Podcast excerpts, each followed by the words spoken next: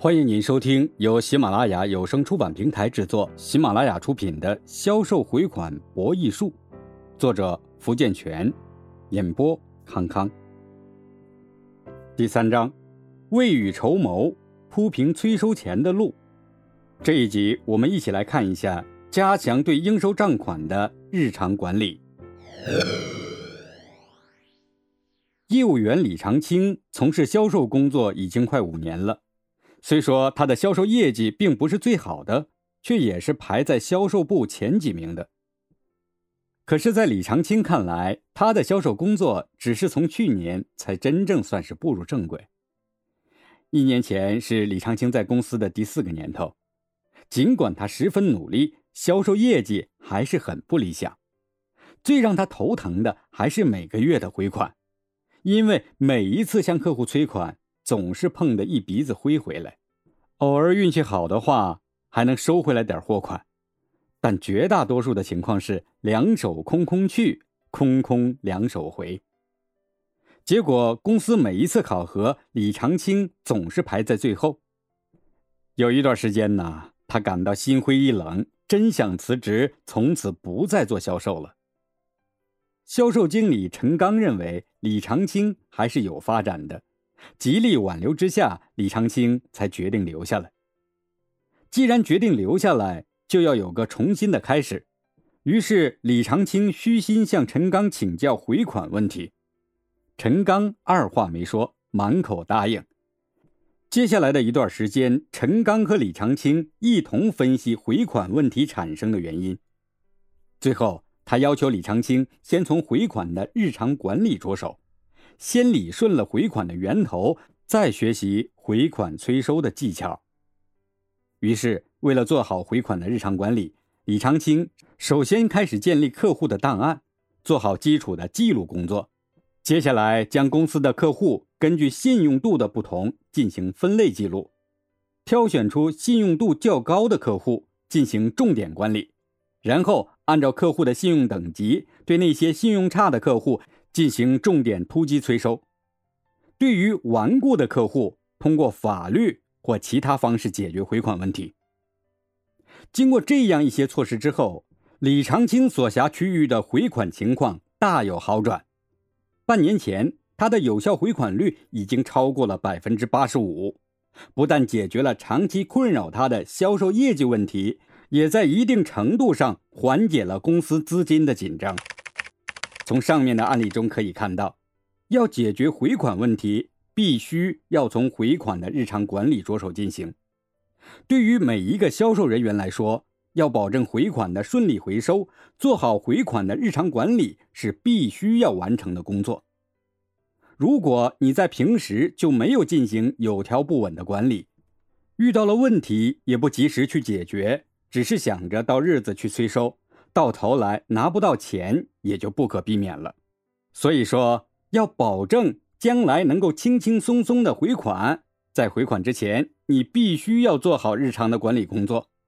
只有把日常管理工作真正的形成为一种制度，并在每天的工作中认真执行，销售回款的回收也才能变得容易。那么，作为销售人员来讲，做好回款的日常工作需要从哪些方面进行呢？第一，应收账款赊销期间的确定，应确定赊销时间的长短，因为赊销需要占有企业的资金，而且还要考虑资金的时间价值。现在收到款和三个月后收到相同金额的款价值是不同的。采取赊销策略，最终是为了提高经济效益。应收账款相当于企业的一项资金投放。是为了扩大销售和提高经济效益而进行的投资，而投资肯定要产生成本，这就需要在赊销所增加的盈利和发生的成本之间做出权衡。只有当赊销所增加的盈利超过所增加的成本时，才能实施赊销策略。如果对比表明有良好的盈利前景，就应扩大赊销。赊销期间。就是允许客户从购买货物到付款的时间，也称信用期间。例如，企业允许客户购买货物后五十天以内付款，五十天就称为信用期间。信用期间的长短是应收账款管理控制的一项关键因素。如果信用期间较短，不足以引起客户的购买欲望，形不成有力的竞争；如果信用期间过长，就加大了成本和货款收不回来的风险。信用期的确定，实际上就是对改变信用期所增加的收益和所增加的费用之间的分析比较。第二，实施对应收账款的追踪分析。应收账款一旦形成，企业就必须考虑如何按照足额收回的问题。这样，赊销企业就有必要在收款之前对该项应收账款的运行状态进行追踪分析。重点要放在赊销商品的变现方面，企业要对赊销者的信用质量、偿还能力进行深入调查，分析客户现金的持有量与调剂程度是否能满足兑现的需要。应把那些挂账金额大、信用质量差的客户的欠款作为分析的重点，以防患于未然。第三，建立客户档案，做好基础记录。在完成客户的资信评估工作之后，销售人员应及时的将客户按照不同的级别划分开来，建立客户档案。根据这些客户档案，包括了解客户付款的及时程度、与客户建立信用关系的条件、付款时间以及客户信用等级的变化等，以便采取不同的信用政策。第四，认真对待应收账款的账龄。一般而言，客户拖欠账款时间越长，催收的难度就越大，发生呆账损失的可能性也就越高。企业必须要做好应收账款的账龄分析，密切注意应收账款回收进度和出现的相应变化。实施应收账款的账龄管理，务必要严格监督客户的账款支付进度，并通过账龄分析的结果，指导业务部门和财务部门的工作。以加速营业资金的周转，实施对应收账款的跟踪管理，重视货款到期日之前的监控工作，可以减少发生账款逾期不付的可能性。总的来说，企业财务管理人员在对应收账款账龄的结构分析中，要把过期债权款项纳入工作重点，研究调整新的信用政策，努力提高应收账款的收现效率。同时，对尚未到期的应收账款也不能放松监督，以防发生新的拖欠。第五，加强应收账款的对账工作。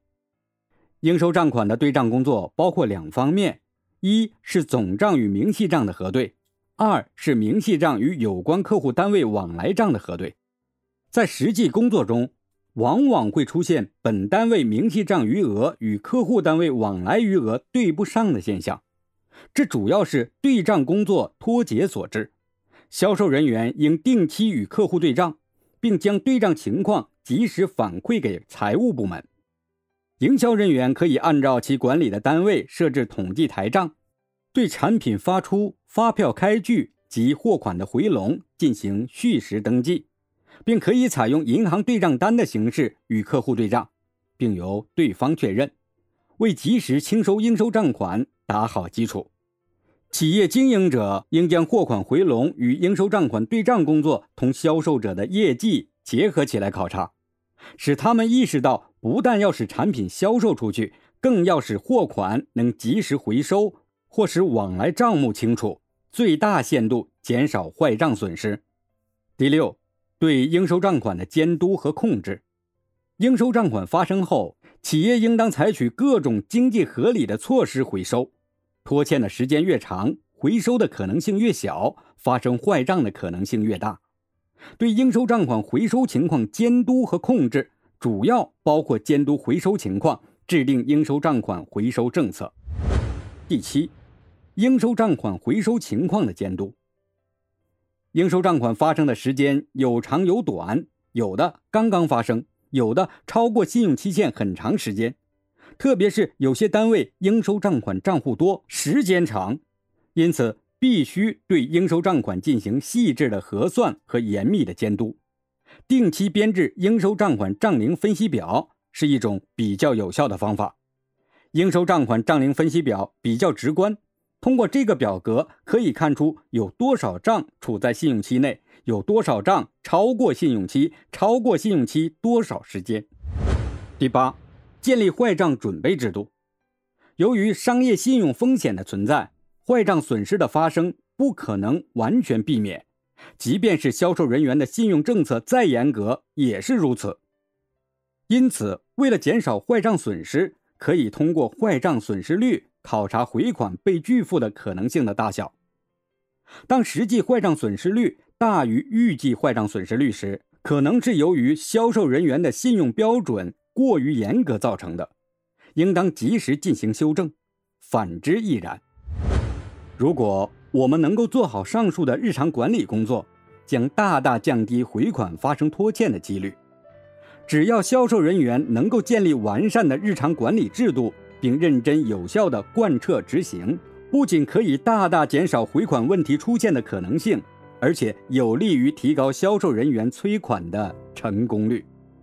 听众朋友，本集播讲完毕，感谢您的收听。